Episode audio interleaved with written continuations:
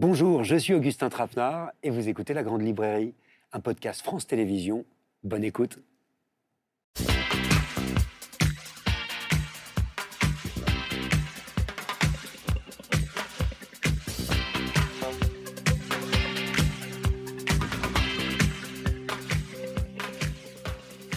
Bonsoir, bienvenue dans la Grande Librairie, une émission où vous ne trouverez pas de phrase définitive, de jugement lapidaire ou de détestation. Vous savez ce que disait le merveilleux Jean qui récemment nous a quittés? Quand on s'ingénie à tout trop détester, on est tenté de trop s'estimer soi-même. Comme on le salue ici, ce compagnon d'admiration, cet écrivain qui a toujours fait le pari de l'interrogation, parce que dans la vie, tout s'interroge, tout se questionne, à commencer par notre quotidien auquel on ne fait parfois pas assez attention. C'est l'objet de cette soirée, s'arrêter sur des éléments de notre vie qui souvent passent inaperçus, mais qui disent beaucoup de nous, de notre époque, du contemporain. Bonsoir Mona Cholet. On se souvient du succès qu'ont connu vos livres Beauté fatale, Réinventer l'amour ou Sorcière. Quelle joie de vous retrouver avec ce drôle de livre qui s'appelle D'images et d'eau fraîche, où vous nous ouvrez les portes d'une collection, la vôtre, une galerie d'images, des photos, des dessins, des tableaux qui vous suivent sur vos écrans, qui vous racontent et qui vous élèvent. C'est une belle réflexion sur l'image, sur la beauté justement, mais aussi peut-être d'abord sur ce qu'on est. Bonsoir Toby Nathan. Bonsoir. Merci d'être là. L'objet de votre attention à vous, c'est justement le sens caché de nos objets du quotidien. Une gourde, un jean, des chaussures ou un collier, un tapis de yoga, une livraison de repas, une voiture, un lave-linge, un camembert, un passe sanitaire, ethno-mythologique. C'est un livre de chronique qui entrelace l'ethnologie, la psychanalyse et la mythologie pour expliquer par le menu les choses de nos vies. Et pourquoi pas les couleurs de nos vies? Voilà ce qu'éclaire depuis tant d'années Michel Pastoureau. Bonsoir. Bonsoir. Après le bleu, le noir, le vert, le rouge ou le jaune, il manquait plus que le blanc, qui est une couleur, quoi qu'on en dise, avec une histoire culturelle que vous racontez dans le détail et qui nous fait regarder le monde autrement. C'est ce que j'ai préféré, moi, dans ce livre, et c'est ce que j'ai beaucoup aimé aussi dans le deuxième roman de Lucie Rico. Bonsoir. Bonsoir. Deuxième roman qui s'appelle GPS. Vous nous racontez l'histoire d'une trentenaire qui suit à la trace sur son écran une de ses amies. Elle suit un point rouge, en fait, euh, qui est censé représenter une localisation. Sauf qu'il y a un problème avec ce point rouge. C'est un livre incroyable dont je ne peux presque rien vous dire tellement il fait mouche dans ses réflexions sur aujourd'hui et par son suspense aussi et par le plaisir qu'il procure. Ça, on vous le garantit. Alors on va parler de ces quatre livres en détail, mais j'aimerais d'abord, si vous le voulez bien, qu'on joue carte sur table ce soir. Je vous ai demandé d'apporter votre téléphone portable et je vais vous demander de le poser sur la table. Cet objet, si vous le voulez bien, qui n'a pas une très grande place en littérature, Toby Nathan, mais qui fait partie de nos vies. Comme la mafia, quoi. vous voulez dire la grande librairie on dépose, on dépose son flingue. Bah, tout à fait, parce que j'ai très très peur de ce qu'il peut y avoir dedans. Bah, oui. Qu'est-ce que qu'est-ce que cet objet justement dit de vous, le téléphone portable? Bah, Beaucoup, hein, beaucoup, tout, tout. Euh, vous vous rendez compte que par exemple, est-ce que vous vous souvenez du numéro de téléphone de votre maman? Non. Vous l'avez pas Vous l'avez dans la mémoire de votre iPhone. Je ne sais même pas si je connais le mien, tiens. Ah bah tiens, vous connaissez même pas votre numéro de téléphone. Et, moi, je l'ai pas d'ailleurs, hein, je vous le dis en passant. Hein. Et donc, euh, il y, a, tout, il y a tout ce qu'il y a dans la mémoire, au point que la mémoire des êtres humains bah, diminue et celle du téléphone grandit, grandit. Il a une puissance fabuleuse, le téléphone. Il va devenir le maître de toute votre vie. Vous vous en rendez pas compte. Mais ce petit machin-là, c'est votre jean. D'accord. Donc c'est vrai que cette émission commence du coup sous un signe très inquiétant, mais ça n'est pas grave. Michel Pastoureau, je remarque que votre téléphone n'est ni vert, ni rouge, ni bleu, ni blanc, mais noir. Peut-être que ça dit quelque chose de vous, ça. Ah bah, ça dit qu'il marche mieux que s'il était violet, euh, marron ou blanc. Euh, un téléphone noir, c'est quand même plus performant. Mais euh, j'avoue que je m'en sers peu. Je suis peu porté sur cet objet qui, quand il sonne, m'annonce en général de mauvaises nouvelles ou des corvées. Donc il est presque toujours éteint. J'espère que je l'ai bien éteint. Je suis pas très doué pour manipuler cet objet. J'ai besoin de ma fille pour m'aider à l'utiliser. Mais je crois que je l'utilise à 3% de ses possibilités. C'est beau parce que euh, Toby Nathan dit dans son livre que tout est dans les objets et que ça dit quelque chose de notre fragilité. Qu'est-ce que vous voulez dire par là? Non, mais je dis plus que ça. Je dis que, pardon, excusez-moi. Non, non, mais c'est certes. Excusez-moi. non, ce que je veux dire, c'est que on n'a on pas arrêté de gloser sur le fait que l'intelligence est dans la tête des gens, qu'ils ont de l'intelligence et que cette intelligence s'exprime dans la fabrication des objets, etc. On se trompe. En vérité, toute l'intelligence se trouve dans les objets. Et c'est les objets qui font que les gens sont intelligents à manier les objets. Des- les objets qu'ils ont fabriqués eux-mêmes, en fait. En fait, ils fabriquent des choses. Qui les fabrique, en fait? C'est ça le secret de l'être humain. Ils fabriquent des objets qui, en retour, le fabriquent. C'est pas pour rien que ça s'appelle un téléphone intelligent, Mona Eh, Chollet. smartphone. Un smartphone. Bah, Exactement. Qu'est-ce qu'il dit de vous, ce téléphone, vous? Oh, moi, c'est très simple. Euh, C'est vrai que j'ai. J'ai d'abord cette image, j'avais commencé mon précédent livre en parlant de l'image, euh, qui est une image d'amour, en fait, euh, que je trimballe là-dessus depuis, depuis des années. Ce fond d'écran. Ouais, un fond d'écran. Et c'est vrai que le fond d'écran, c'est aussi un. bah, c'est ce rôle nouveau que, que jouent les images avec les appareils numériques, c'est-à-dire qu'on peut les avoir sous les yeux de manière différente. Avant, on les collait dans des cahiers, sur des agendas, et, et aujourd'hui, on les affiche sur les écrans de veille. Vous avez quoi sur votre fond d'écran, vous, Lucie Rico? C'est une bonne question. Vous savez pas? Je ne le vois même plus. C'est très indiscret. Oui, c'est vrai que c'est un peu indiscret. Eh ben, je n'ai jamais changé. J'ai le fond d'écran par défaut. Pourtant, Et vous, un objet important. et vous nous racontez dans votre livre GPS euh, l'histoire d'une jeune femme qui vit carrément par procuration via l'écran de son téléphone. Oui, tout à fait. Qui se localise, qui euh, est au monde grâce à son téléphone. Elle ne vit plus que pour retrouver un point rouge qui euh, figure sur une carte et qui est censé être son ami. Et comment fait-on pour que ces images, Mona Chollet, ou ces objets qu'on a sur notre téléphone, n'appartiennent pas seulement à la mémoire du téléphone, mais à notre mémoire, à nous aussi? Parce que moi, par exemple, je ne sais pas quelles images j'ai sur mon téléphone. Je ne sais plus. Ah, c'est vrai? Euh, Non, moi j'ai l'impression que c'est euh, c'est vrai que le fil euh, des photos, moi j'aime bien le parcourir de temps en temps en reculant et c'est comme une sorte de journal hein, finalement. On, peut avoir un journal qu'on tient par écrit où on raconte ce qu'on a fait, mais le, le- fil de photos sur, sur le smartphone, c'est aussi une forme de... Même si on a photographié juste un détail, euh, nous, on saura très bien ce que, voulait dire ce détail, ce que ça signifiait, comment on se sentait ce jour-là. On peut retrouver le, jour et l'heure exacte. euh, On peut, oui, on peut laisser des traces de, de- de notre vie comme ça et, les consulter à volonté. C'est assez... euh, Michel Pastoureau, par quelles images êtes-vous hanté, vous? Quelles sont celles qui sont puissamment inscrites, imprimées dans votre mémoire? Vous qui, dès l'enfance, avez fréquenté les ateliers de grands artistes? Oui, c'est la peinture, ce sont les tableaux. euh, euh, dans ma famille, trois de mes grands-oncles étaient artistes peintres. Et ça, c'est du côté maternel. Et du côté de mon père, euh, tous ses amis étaient artistes peintres aussi. Donc, petit garçon, j'ai joué dans des ateliers d'artistes qui sont des terrains de jeu magnifiques pour faire des bêtises. Et donc, j'ai grandi dans la peinture, la couleur. et donc, je suis assez sensible à tous les paramètres de la couleur. Et avec les images sur téléphone et sur écran, même d'une manière plus générale, on perd pas mal de choses quand même, notamment l'opposition entre le mat et le brillant. hein. Sur un écran, tout brille. Or, dans l'histoire de, de la peinture européenne, les artistes introduisent du sens dans l'opposition entre le mat et le brillant. Donc voilà un paramètre qui disparaît. Et donc, je vais toujours voir les originaux. Moi, je suis obligé, en tant qu'historien des couleurs, d'aller voir les originaux, ce qui n'est pas toujours facile. Mais je me sers euh, des écrans comme euh, outil documentaire. C'est passionnant, ce serait cette idée que ce serait une moins bonne image. Ouais, c'est vrai. Ouais, je me sens complètement, euh, euh, comment dire, acculturée en vous écoutant parce que. Vous qui les collectionnez, les oui, images mais- et moi, c'est vrai que je me suis beaucoup habituée à les regarder sur écran et. Euh, ouais, j'ai réalisé en voyant mon livre imprimé, parce qu'il est imprimé sur du papier mat, et c'est vrai que j'ai réalisé qu'en c'est fait, j'avais l'habitude de les voir sur écran et que c'était pas les mêmes. non. Vous voyez, comme du téléphone, on passe au livre. Quel genre d'objet est-ce que c'est le livre pour vous? GPS, c'est votre deuxième roman, Lucie Rico. Euh, le, livre, alors moi, j'ai pas du tout de fétichisme du livre, contrairement à un fétichisme du téléphone portable. Et ce que je trouve intéressant dans, le livre aussi de Mona Chollet, c'est justement euh, euh, cette dimension très affective qu'on a aux images. Même, voilà, on n'a pas le mat, le brillant, toutes les textures, mais en même temps, l'image, elle vaut pour quelque chose d'affectif. Et je trouve que le rapport à la technologie, souvent, on en parle pour, euh, pour une idée froide, euh, etc. Mais c'est tout le contraire pour moi. C'est- ça dans mon livre d'ailleurs, GPS.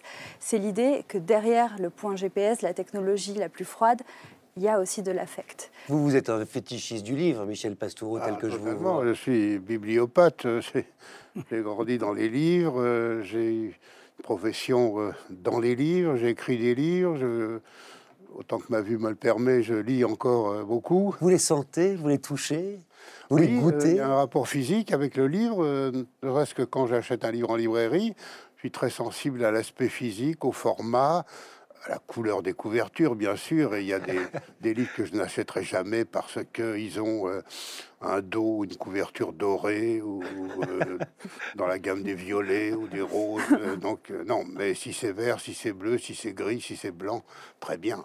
Et vous, Toby Nathan Fétichiste du livre? Ouais, je l'ai été un peu, mais, mais en fait, euh, je suis en colère contre les livres. Parce que les livres, ils prennent de la place, ils prennent de plus en plus de place, ils vous envahissent. Au bout d'un moment, c'est les livres qui habitent chez vous. Hein. C'est, enfin, c'est vous qui habitez chez les livres, en fait. hein. C'est-à-dire qu'il y en a partout. Eh oui. J'imagine chez vous aussi. Ah Il y en a partout, il y en a en au-dessus, il y en a en dessous. Il y en a partout. On ne sait plus où dormir, on ne sait plus où s'asseoir. Et, et c'est vrai que on, on est envahi par ces objets qui, en fait, étaient là pour nous, pour nous apporter de la joie, de l'intelligence, etc. Donc, euh, je suis en colère contre les livres. Donc, mais maintenant, lire sur des tablettes, c'est bien aussi, mais c'est moins bien. C'est bien et c'est moins bien. C'est mieux et c'est moins bien. C'est mieux parce que ça vous envahit pas, mais en même temps, il y a quelque chose qui vous échappe du livre, quoi. Quelque chose de sensuel qui, appartient au livre fondamentalement et qui vous échappe, quoi. Donc on est, on est torturé avec le livre. ce drôle d'objet qu'est le livre. Je propose qu'on parle d'objets, justement, mais pas de n'importe lesquels, d'objets banals, prosaïques, quotidiens. Une gourde, par exemple, une enceinte connectée, un tapis de yoga, une jeep, un bleu de travail, un composteur.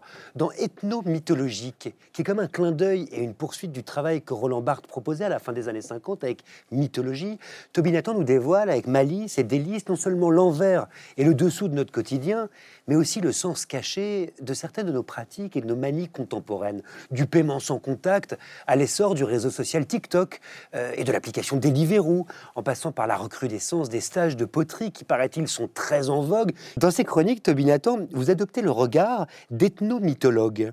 Ça, C'est un terme un petit peu intimidant comme ça. C'est c'est Philomague qui l'a inventé. Il faut nous expliquer Bon, d'accord. qu'est-ce qu'un ethnomythologue, mais de façon très simple, pour qu'on comprenne. Ben non, c'est rien. C'est quelqu'un qui a dans la tête de l'ethnologie et de la mythologie et de la psychanalyse aussi. Et avec tout ça qu'il a dans la tête, il essaye de comprendre les objets du quotidien. Quoi. Moi, ce qui m'intéresse, c'est le quotidien, c'est la vie concrète des gens. C'est ça qui m'intéresse. Alors c'est quelqu'un effectivement euh, qui prête une attention particulière à tout ce qu'il voit et qui remarque des choses que d'autres peut-être ne remarqueraient pas à sa place. Par exemple, je sais pas moi, si on prenait Sébastien. Sébastien, est-ce que tu peux venir? Sébastien qui travaille à la grande librairie, qui va s'asseoir euh, entre vous deux. Désolé Sébastien, c'est tombé sur toi.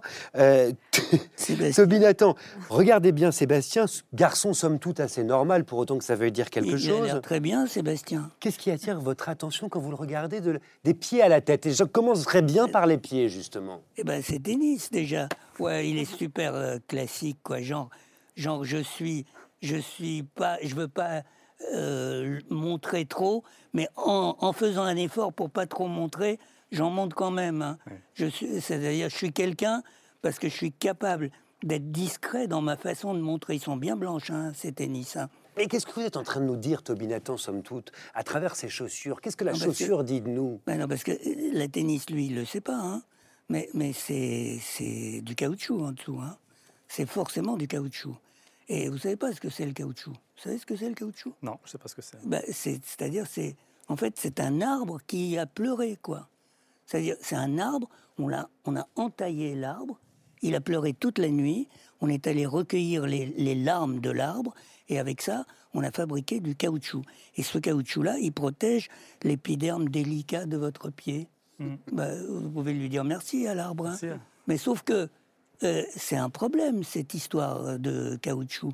Et ça a été un problème longtemps. Mais alors, donc, le- le- le- les larmes de l'arbre euh, protègent les pieds.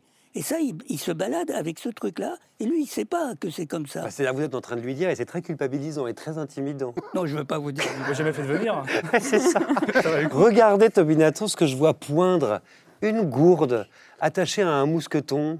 Oui, alors ça, ça, ça veut, ça veut tout dire sur lui. Vous vous baladez toujours avec votre gourde? Oui, Oui, alors pas dans mon scooter, mais dans mon sac, oui. ça, souvent. Vous vous baladez toujours avec votre gourde? Toujours. Lui, il a un problème. Il a eu un problème avec sa maman quand il était petit. hein. Pourquoi est-ce qu'on utilise des gourdes? Parce qu'on pense que le plastique détruit la planète. Et donc lui, il vient et il dit je défends la planète. Mais qu'est-ce que c'est que la planète qu'on défend? C'est-à-dire que pendant longtemps, on a euh, tété la planète, la- on l'a tété à pleine, mo- à pleine bouche, et puis tout d'un coup, on se dit ah, on est en train de l'abîmer. Vous êtes en train de me dire que cette gourde est un mamelon. Bah, bien sûr que c'est un mamelon. Regardez l'embout. Et, le- et le bracelet euh, de Sébastien? Ah bah ça, il est très à la mode, hein, je trouve. hein. Il est très bien, Sébastien. hein. Il est très à la mode. Bah, Il est parfait. Mais qu'est-ce qu'il nous raconte, ce bracelet? Bah, c'est des perles, en fait. hein. Et l'histoire des perles est une histoire très ancienne et très, très féconde à- à la- pour la réflexion. hein. C'est-à-dire que les perles, vous savez, euh, c'est c'est les- ça, ça naît dans des huîtres, hein, vous savez.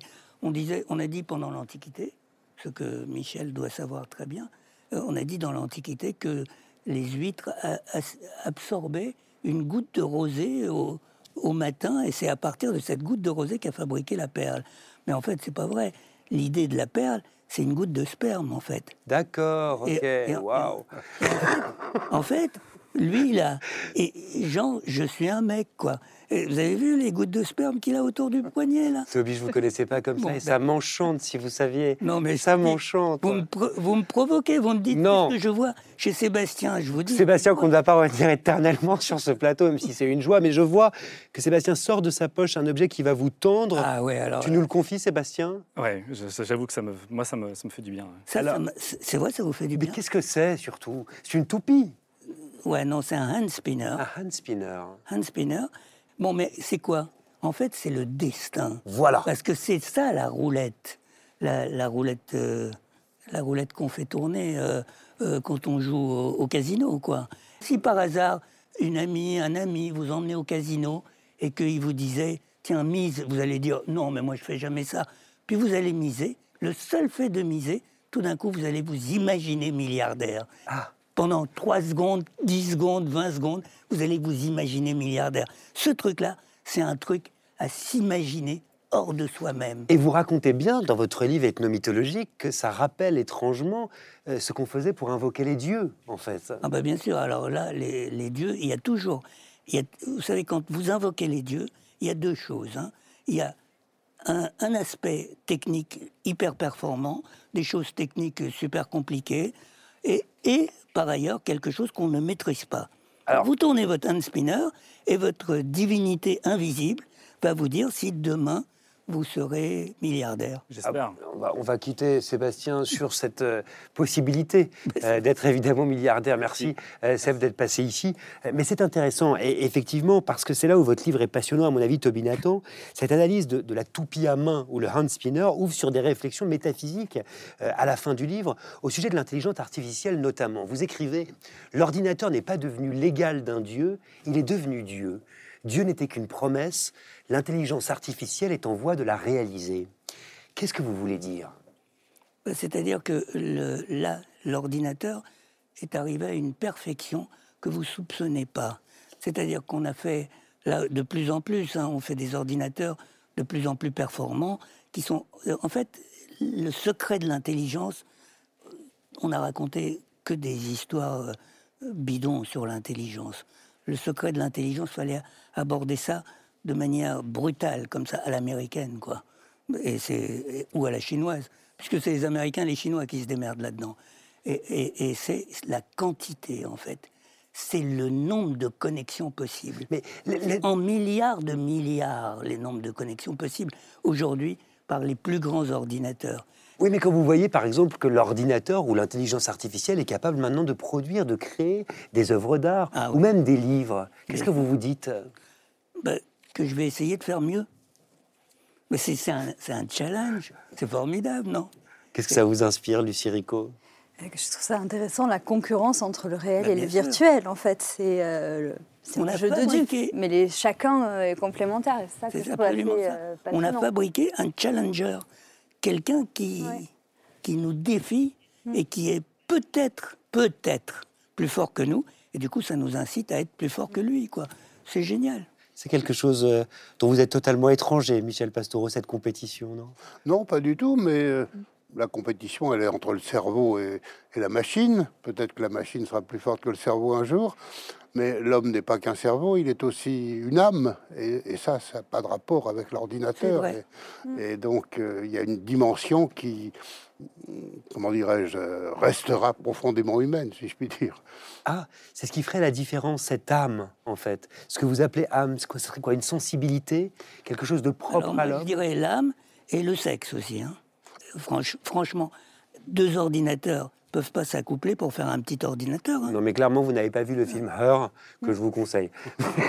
Ça, cette chose-là, c'est ça produit quelque chose qui ne peut pas être produit par ordinateur. Cette chose-là, le désir, la comment l'attirance, le- la, la connectivité entre des êtres. Oui. Ça, c'est quelque chose de très- L'émotion, de manière générale, et peut-être même l'intuition. Quand on est chercheur, euh, euh, on le voit bien que, en tout cas moi qui suis historien, je travaille beaucoup au flair. Et est-ce que le flair, c'est quelque chose qui peut être maîtrisé par un ordinateur?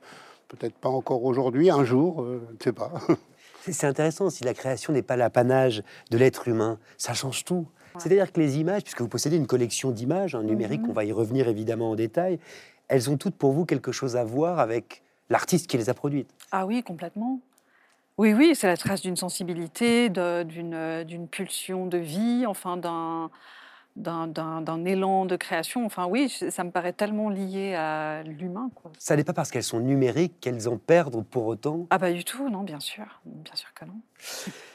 Je rappelle que Ethnomythologie, quand même, de Toby Nathan est publié chez Stock. Euh, c'est important, il est là. Et que c'est une somme de chroniques érudites très astucieuses qui donnent du relief et du sens aux objets qui nous entourent, y compris aux images. Le livre qui nous intéresse à présent est donc signé Mona Chollet, euh, dont l'ouvrage Sorcière, la puissance invaincue des femmes est devenu, il faut le, dire, hein, un phénomène de société, un phénomène de librairie. Vous vous souvenez, lu et partagé par toute une génération qui s'en est emparée au point d'en faire un manifeste. Mona Chollet nous accorde euh, sa seule télévision pour évoquer d'images et d'eau fraîche, ce livre d'images donc collectionné sur Internet et à travers lesquels elle esquisse une sorte d'autoportrait. Euh, Qu'est-ce que les images que l'on aime racontent de nous, euh, au fond. Est-ce que vous avez fini par le savoir, vous? Ce qu'elles racontent, ce qu'elles disent de vous? Oh, je crois que quand on, il suffit de s'y arrêter un tout petit peu et on comprend en fait. En voici quelques-unes, regardez, des images qui constituent votre collection, euh, Mona Chollet, euh, telle qu'elle se présente dès la première double page de votre livre, celle-là justement, La bohémienne endormie. Oui. Qu'est-ce qu'elle dit de vous? Euh, ouh là, vous me prenez un peu de cours comme ça. Euh, Ah, on peut réfléchir. Oui, oui, je sais pas, je pense qu'il y a. En fait, pour moi, elle s'inscrit, c'est dans un, un tableau euh, thématique qui s'appelle Atmosphère et c'est tout. C'est une accumulation d'images euh, où je pense qu'il y a une. euh, oui, où j'ai envie de me projeter, où je trouve qu'on se sent bien, où il y a quelque chose de singulier, où il y a voilà, quelque chose qui, qui tout de suite capte l'œil et. euh, et peut-être, oui, peut-être c'est un tableau dont on a envie de faire partie, en fait. Je crois qu'effectivement, on peut, quand, on, quand on aime une image, on, on- on habite dedans, quoi. C'est-à-dire, on s'y projette. On est vraiment, on peut passer des heures effectivement à la détailler, à, à la fois apprécier l'ensemble, apprécier chaque petite, euh, ouais, petit détail de la mise en scène. de- Il y a quelque chose de très satisfaisant et, et c'est assez passionnant d'essayer de comprendre pourquoi on est satisfait par. euh, par cette image-là et pas par une autre qui pourrait être très proche. Alors vous écrivez hein, à Mona Chollet, les images excitent mon instinct de possession le plus sauvage.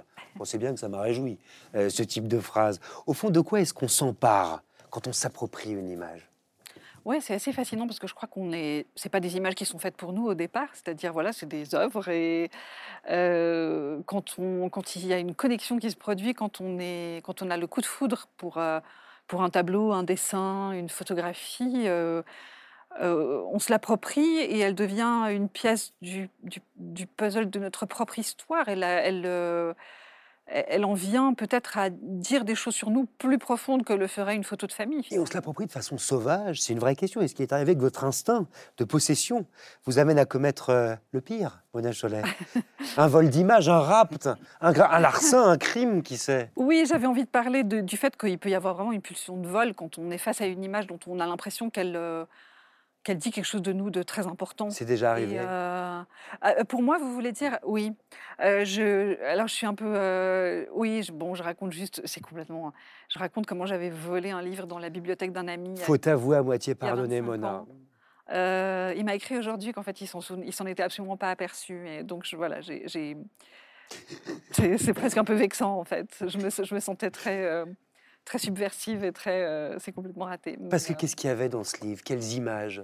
Euh, C'était un livre qui s'appelait une autre, une, autre façon de raconter de John Berger et Jean Mort. C'était euh, euh, donc John Berger, critique d'art, écrivain, peintre lui-même, et Jean Mort qui était un grand photographe suisse. Ils ont collaboré énormément ensemble. Et, et je crois que c'est. En fait, en, devenant adulte, on- on- on perd cette espèce de privilège de, de lire des livres avec des images.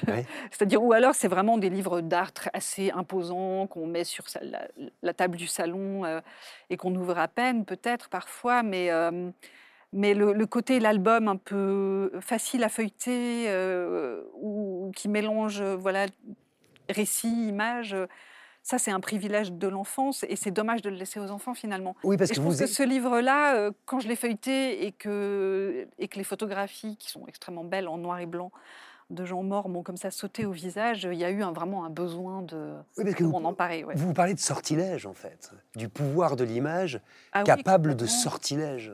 Oui, complètement. Euh, oui, c'est un monde, une image, donc on est... Mais de quel sortilège est-ce que vous parlez? C'est un lieu de, de- de fuite, de, de, de révélation aussi, de, de- lieux du monde qu'on visitera peut-être jamais, qui ont peut-être disparu à tout jamais.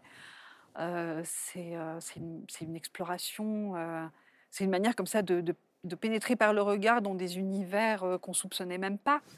Et, et je pense que souvent, l'image qui vous plaît vraiment, non seulement elle correspond à votre désir, mais elle surpasse votre désir. Donc, euh, elle, elle dit quelque chose que vous ne saviez même pas désirer d'une certaine manière. Et, et voilà, donc il y a un, un- un appel très fort, oui. Toby Nathan Oui. Alors, je vous fais réagir. L'image comme sortilège, ça Oui, comptait sur moi. sortilège. Non, mais parce que euh, vous savez que les images ont été interdites par euh, la religion juive et ensuite par la religion musulmane, qui est- et d'ailleurs c'est toujours interdit. hein. Donc euh, pourquoi? Parce qu'elles contiennent une capacité de subversion en fait. hein. Et, et c'est vrai ce que ce que vous dites, ce que disait Michel tout à l'heure, euh, c'est euh, quand, quand vous êtes pris dans une image, l'image s'anime. Et, et vous savez que les plus grands comment, sculpteurs de l'Antiquité qui sculptaient des statues, quand elle était parfaite, la statue, quand elle était bien peinte aussi, hein, et tout d'un coup, certaines statues s'animaient et que la divinité venait vraiment dans le temple. Alors, pour le peu qu'une image comme ça sorte de l'écran, sorte de le- de l'espace où elle a été prisonnière pour devenir vivante, ça serait pas étonnant. Et c'est pour ça que c'est à la fois interdit et tellement puissant, l'image. Le sortilège des images, vous pensez bien que je me tourne vers vous. Lucie Rico, qu'est-ce que ça vous inspire? Oui, c'est c'est le sortilège de Google Maps et du GPS aussi qui nous fait croire que euh, ce qu'on regarde, la représentation du monde, est le monde même. Oui. Et euh, c'est très facile de se perdre dedans, je crois. En fait, de croire, euh, c'est un monde en trompe-l'œil auquel on accède par le GPS avec lequel on se guide et qui nous fait croire qu'on pourrait euh, habiter dedans ou euh, se diriger en, en le regardant simplement. Et puis les images, elles permettent aussi de se passer de mots, tout simplement, Mona Cholet. Non? Oui, pour moi, je crois qu'au départ, euh, le- la, la plongée dans les images, c'était vraiment une manière d'essayer d'échapper à la, à la pensée, à l'écrit, à un côté très euh, intellectuel et cérébral. Et, euh, et au départ, ça a été une échappée. Et j'ai été euh, très heureuse de retrouver ça chez d'autres auteurs aussi qui disent que ça leur fait la même chose. C'est-à-dire c'est une espèce Oui. de... Et, et c'est pas étonnant d'ailleurs, parce que vous écrivez bien que l'image a toujours été déconsidérée, euh, Oui. en, en réalité, dévalorisée. Ben, je pense qu'elle était une menace, en fait, pour beaucoup de philosophes, pour, pour Platon le premier. Et, euh, elle avait un peu mauvaise réputation, euh, on, s'en méfiait, et elle a, un, attrait très fort quand on vient de l'écrit. Mais moi, elle m'y a aussi ramené d'une manière différente. Euh, c'est-à-dire que j'ai, commencé à... j'ai eu cette compulsion de, collectionner, de, tout regarder, cette espèce de... Parce que sur Internet, c'est vertigineux, vous avez accès à des collections infinies, vous pouvez y passer des heures, vous pouvez oublier le monde réel. Donc au départ, c'était comme ça, une espèce de plongée dans l'oubli, et très vite, ça m'a ramené au désir d'écrire et au désir de penser, euh, mais d'une manière un peu différente. Et je pense qu'on... euh, bah, par exemple, j'ai écrit juste après av- avoir commencé la collection, j'ai écrit un livre qui s'appelle Chez soi, qui était consacré à la maison, à l'espace de la maison, l'espace domestique. Et je, et je- je crois que j'aurais jamais eu l'idée de ce sujet si je m'étais pas mise avant à collectionner frénétiquement des images Ouais. de maison. Ouais, Qu'on voit d'ailleurs dans votre collection Oui, d'images. oui, oui. Moi, ce que je ressens, je ne sais pas pour vous, euh, à la lecture du livre de Mona Chollet, c'est quand même le plaisir. Et ça, c'est quelque chose de, de passionnant.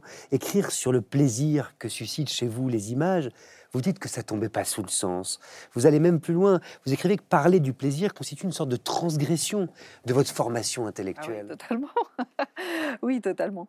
Euh, bah, c'est vrai que j'étais très perturbée par ces. Il y a quelques lignes de Suzanne Sontag euh, dans, sur, la photographie, je crois, où elle, elle, euh, elle- dit que les images sont des sortes de- d'opium du peuple, en quelque sorte. C'est-à-dire que le, le monde capitaliste nous abreuve d'images pour, euh, pour nous endormir et nous dissuader de le changer. Euh, et bon, je suis sensible à cet argument-là. Ouais. Et puis le plaisir, tout simplement écrire sur le plaisir, c'est une forme de transgression. Ça brave Ouais, un interdit. Bah oui, parce que c'est une sorte de. euh, Quand vous vous situez un peu dans, dans un espace critique, euh, euh, contestataire, ou je sais pas, enfin, vous avez envie, en tout cas, de changer plein de choses dans le monde, de, de dire tout ce qui ne va pas, euh, bah, le plaisir implique d'accepter ce qui existe, en fait, euh, au moins en partie. Et Alors, de- Vous me tendez des perches. Parce Oui. qu'effectivement, Mona Chollet, vous dites euh, quand même que ce plaisir de collectionneuse a des limites. Euh, Parce que les images que vous collectionnez, elles sont jamais vraiment neutres. Elles, Non, sont, elles sont le fruit euh, d'un regard, euh, souvent masculin et, et occidental. Elles sont euh, le lieu où s'expriment des rapports de pouvoir, Mhm. des rapports de domination. Quand est-ce que vous avez compris que parmi les images qui vous ont accompagné depuis l'enfance, aucune n'avait été produite par une femme? Tiens. Euh, bah, c'est en écrivant le livre parce que j'ai fait le compte. euh, j'ai regardé simplement. Alors là, pour le coup, c'était très concret. J'ai regardé les murs autour de moi, chez moi, euh, et je me suis aperçue que j'étais entourée d'images parfois depuis 30 ans et qu'elles avaient qu'aucune n'avait été produite par une, une autre femme. Et qu'est-ce que vous vous êtes ça dit? Ça m'a fait un drôle d'effet. Après, c'est pas du tout étonnant parce que voilà, c'est quelque chose que, hum, que les féministes dénoncent depuis très longtemps dans le monde de l'art, c'est-à-dire le fait que les, les femmes sont des, des objets représentés et que les sujets, les peintres, euh, c'est des hommes. Oui. Euh, voilà, c'est pas du tout. euh, et c'est vrai que je l'ai retrouvé aussi dans la, dans la, dans la critique, dans la réflexion sur l'image. C'est un, ça m'a fait bizarre parce que je, je viens d'écrire avant ça euh, deux, deux essais féministes et j'avais, je crois que j'ai cité quasiment que des femmes. J'étais vraiment dans un univers euh, totalement féminin et Et d'autant que Sorcière, euh, auquel vous faites euh, référence, revendiquait justement l'importance qu'il peut y avoir en tant que femme à s'identifier euh, à d'autres femmes. Mhm. Ce livre, Sorcière d'ailleurs, il se trouve qu'il a eu un succès colossal, Mona Cholet. Ce qui veut dire que peut-être, on peut l'envisager, je me permets de le faire parce que c'est dans votre livre, Mhm. que vous-même, vous êtes en train de devenir une image affichée sur Ah, le oui. mur euh, de certaines, que vous-même, vous êtes en train de devenir un modèle d'identification, un rôle modèle, comme disent les Anglais. Ah, euh, non, ça j'ai beaucoup de mal à. Je me sens pas du tout. Enfin, après, je pense que si ça implique une idéalisation, c'est problématique. Mais après, je pense que on peut toutes se rendre ce service-là de se tendre un miroir de temps en temps, c'est-à-dire de. On a toutes des audaces que les autres n'ont pas. euh, euh, après, là où ça me gêne, c'est quand ça devient autant dans ce que je projette sur les autres que dans ce qu'on peut projeter sur moi. J'aime- pas du tout que ça implique euh, l'idée que l'autre est parfaite ou c'est Une sorte d'idolâtrie. et fait tout bien et tout parce que je pense que ça n'existe pas simplement Euh, et, et que c'est aussi très paralysant c'est-à-dire que c'est c'est- dans ces cas-là ça implique si l'autre est parfaite ça veut dire que soi-même on est nul et euh, et ça c'est très problématique mais après je pense que ce qu'on peut faire les unes pour les autres c'est euh, parfois sur un petit truc se, se- se donner du courage mutuellement en quelque sorte Entre nous, comment vous l'avez vécu, le succès de Sorcière? Euh, c'est compliqué c'est génial et c'est très compliqué C'est compliqué parce que ça, ça confère au culte. Bah, c'est pas du tout quelque chose qu'on, c'est pas du tout prévisible en fait. Vous, euh, vous, vous pouvez jamais euh, c'est vrai que c'est un livre que j'avais commencé six mois avant MeToo. Enfin, je, l'avais, euh, on avait signé le contrat six mois avant. J'étais en train d'écrire quand MeToo a éclaté. Et j'avais l'impression d'écrire un livre plutôt confidentiel quand je l'ai fait, Euh, en tout cas au début. Euh, après, évidemment, ça devient autre chose. Après, ça vous échappe complètement, évidemment. Et c'est bien que ça vous échappe, c'est le but. Mais c'est, mais c'est parfois déroutant. Ouais, c'est très, très déroutant. Et puis moi, j'aime pas beaucoup... euh, ouais, je dois toujours un peu me faire... vi- Enfin, l'exposition, c'est pas du tout quelque chose que je trouve facile. Mais ce que vous dites, et ça me passionne, c'est que ça peut être dangereux, en fait. Oui, c'est très dangereux. Ouais. Moi, ça, je crois que ça m'est beaucoup arrivé quand j'étais plus jeune de d'admirer les autres en pensant que qu'elles avaient tout, qu'elles, qu'elles- comment dire, qu'elles avaient presque échappé à la condition humaine d'une certaine manière, qu'elles euh, qu'elles étaient d'une autre essence que moi et que et, et que j'arrive. Et ça suscite beaucoup de désespoir de penser ça. Euh, alors qu'après, je pense qu'on peut arriver à à autre chose, c'est-à-dire à une admiration qui est plus raisonnée, qui est plus lucide où on comprend que l'autre est une humaine euh, comme, comme soi et qu'elle a aussi ses problèmes et ses défauts et ses, ses failles, et voilà. Mais que ça n'empêche pas qu'elle peut euh, être une aide pour euh, traverser, euh, affronter certains obstacles. euh, voilà. J'ai envie de vous montrer une archive, Mona Cholet, une archive que vous citez dans D'images et d'eau fraîche, une archive de l'autrice de bande dessinée Claire Bretécher, euh, à qui l'on doit Cellulite, Agrippine ou Les Frustrés. Euh, C'était en 1975, dans l'émission Le fil des jours. Regardez. Je, je ressemble à quoi d'abord? Enfin, je, moi, de toute façon, le physique qu'on a n'a aucune importance. Ce qui est important, c'est la façon dont on se ressent. Moi, je me suis toujours ressentie comme quelqu'un de, de, de moche, de immontrable, de insortable. Quand un mec me disait, me faisait une- un compliment, je, je croyais qu'il se foutait de moi. Alors, je, je répondais de façon agressive ou, et il, il me il disait c'est une connasse. Bon, alors, donc j'avais des relations impossibles à cause de ça. Bon, et or, tout, ce- tout cet état d'esprit est entretenu par quoi? Par elle, par Marie-Claire, par, par toutes ces saloperies de journaux. En quoi ça vous parle, cette archive justement de Claire Bretécher, qui parle de beauté, Ouais. Mona Cholet Oui, parce qu'elle venait de sortir l'album Cellulite et la journaliste lui disait Mais en fait, quel sens ça a de, de, parler de, de complexe féminin de, de- quand on ressemble à, à ce que tu es, en fait? Et voilà, ça l'avait complètement sortir de ses gonds. Et c'est très juste, et je pense que c'est toujours vrai, c'est-à-dire qu'on absorbe une telle dose de haine de soi qui flotte comme ça de manière diffuse dans la société quand on est une femme que on n'arrive jamais à. Je pense qu'on est très très nombreuses à avoir beaucoup de mal à s'en débarrasser. Et je pense que ce décalage, euh, le nombre de fois où je, je prends en photo mes amies, elles ont ce, recul d'horreur en se voyant, et moi j'ai la même chose quand elles me prennent en photo. Enfin, euh, on- et, là l'image ne nous aide pas parce qu'on peut arriver à produire parfois des, images de soi qui avec lesquelles on peut être en paix plus ou moins, ou même qu'on peut trouver valorisantes. euh, et je pense qu'avec le selfie, avec Instagram aujourd'hui, on est beaucoup tout le temps dans ce rapport-là, à essayer de trouver une image de soi qui nous plaît. Euh, mais c'est très dur parce que ça change pas comment on se sent profondément. Et là, je pense que j'ai voulu citer cet extrait pour, euh, pour parler de la limite de l'image. C'est-à-dire qu'on on peut, on peut jamais savoir en regardant la photo d'une femme comment elle se sent intérieurement, effectivement. Quand vous dites que votre féminisme relève plus du judo euh, que du karaté, qu'est-ce qui se cache derrière cette métaphore? Qu'est-ce que vous nous dites, au fond? Euh, bah, le paradoxe, c'est que moi, je suis d'une génération, euh, j'ai été ado dans les années 80, qui était probablement l'é- l'époque la moins féministe de l'histoire de l'humanité. Et, euh, et j'ai grandi vraiment sans aucun repère dans ce domaine-là. J'ai pas du tout. et j'ai absorbé une culture dominante de manière pas du tout critique, en fait, où j'ai et, que j'ai dû par la suite revoir, réviser. Et aujourd'hui, je, je me rends compte que les jeunes femmes, elles sont. En fait, je suis confrontée souvent, quand je fais des signatures comme ça, à des femmes qui sont. des jeunes femmes qui sont beaucoup plus radicales et beaucoup plus courageuses que moi. Ça, Et qui le- vous adule euh, bah, je ne sais pas si elle m'adule, je pense qu'elle trouve euh, des outils dans, dans mes écrits. Euh, mais après, euh, enfin oui, moi je les admire et j'envie leur courage. Et je pense que grandir aujourd'hui, ça donne beaucoup plus de, de radicalité que, que, que ce que moi je peux avoir. Je me sens très, beaucoup plus. euh, je sais pas, je sais beaucoup plus composer. Je, et je suis obligée de faire avec parce qu'on ne se refait pas, on ne refait pas l'histoire. Euh, j'ai grandi avec ces références-là, dans ce monde-là. Euh, j'ai été une, une féministe vraiment très très lente. euh, Enfin, un apprentissage très long. Il est toujours en cours parce que voilà, c'est jamais terminé. Mais moi, ce que je trouvais dans votre livre, notamment le dernier, euh, ce qui est assez fort dans l'identification par rapport à ce rôle, c'est toutes les images que vous décrivez de femmes en train de faire quelque chose et que, en fait, la cette identification peut se faire par un geste, par euh, la photo d'un geste. C'est euh, tout le chapitre qui vient après. Et ça, je trouve ça très porteur, justement, de pas forcément s'identifier à des personnes pour ce qu'elles représentent, pour qu'elles sont voilà, des dieux, des déesses, mais pour ce qu'elles sont en train de faire et la force qu'elles dégagent. et ça, moi, c'est chose que je sens. Euh, voilà, des créatrices. Et moi, c'est ce que je sens beaucoup. Je crois que mon féminisme, il est associé à ça, à des, à des créatrices ou des activistes. Enfin, oui. Mais c'est pour moi, c'est la même. Euh, c'est quelqu'un qui fait.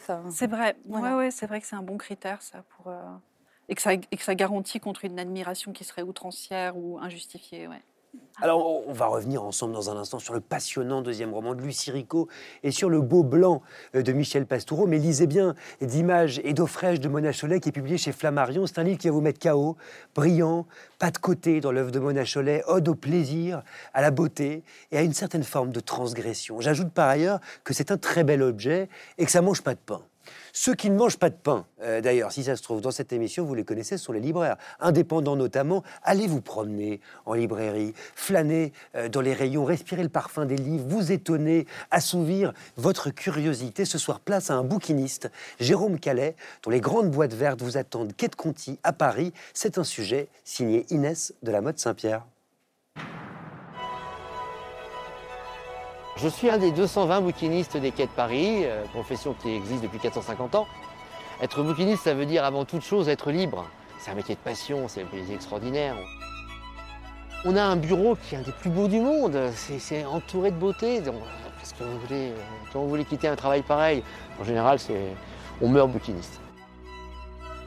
Chaque année, il y a des boîtes qui sont disponibles, qui se libèrent et qui peuvent être reprises. C'est important d'avoir des énergies nouvelles, des, regards nouveaux qui reprennent le flambeau et qui font perdurer la profession.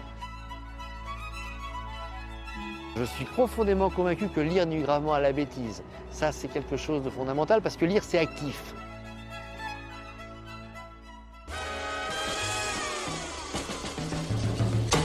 Mon roman d'histoire, c'est Le Capitaine à la Tristée d'Arturo Pérez Reverté.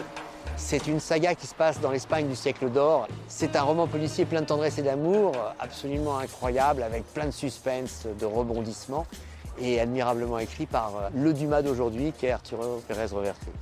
Mon road trip, le pilon de Paul des Allemands, c'est 20 ans de vie d'un livre, avec ses rencontres sur les étagères, ses rencontres, comment on l'achète, comment on le prête, comment on le perd, comment on le retrouve, on le répare. c'est un roman plein de rebondissements, plein de culture, absolument merveilleux pour qui aime les livres et la lecture. C'est un road trip euh, merveilleux. La citation que j'adore, c'est de Sacha Guitry, c'est Ne soyez jamais de ceux qui haïssent, soyez de ceux qui sont haïs, on y est en bien meilleure compagnie. À Livre Sexy, je pense tout de suite au de Laretino, qui était un personnage un peu sulfureux, mais c'est un des plus beaux textes sur l'amour. C'est un texte qui est assez chaud, mais c'est un texte admirablement écrit. Ça se passe sur six journées et c'est quelque chose de, complètement magique.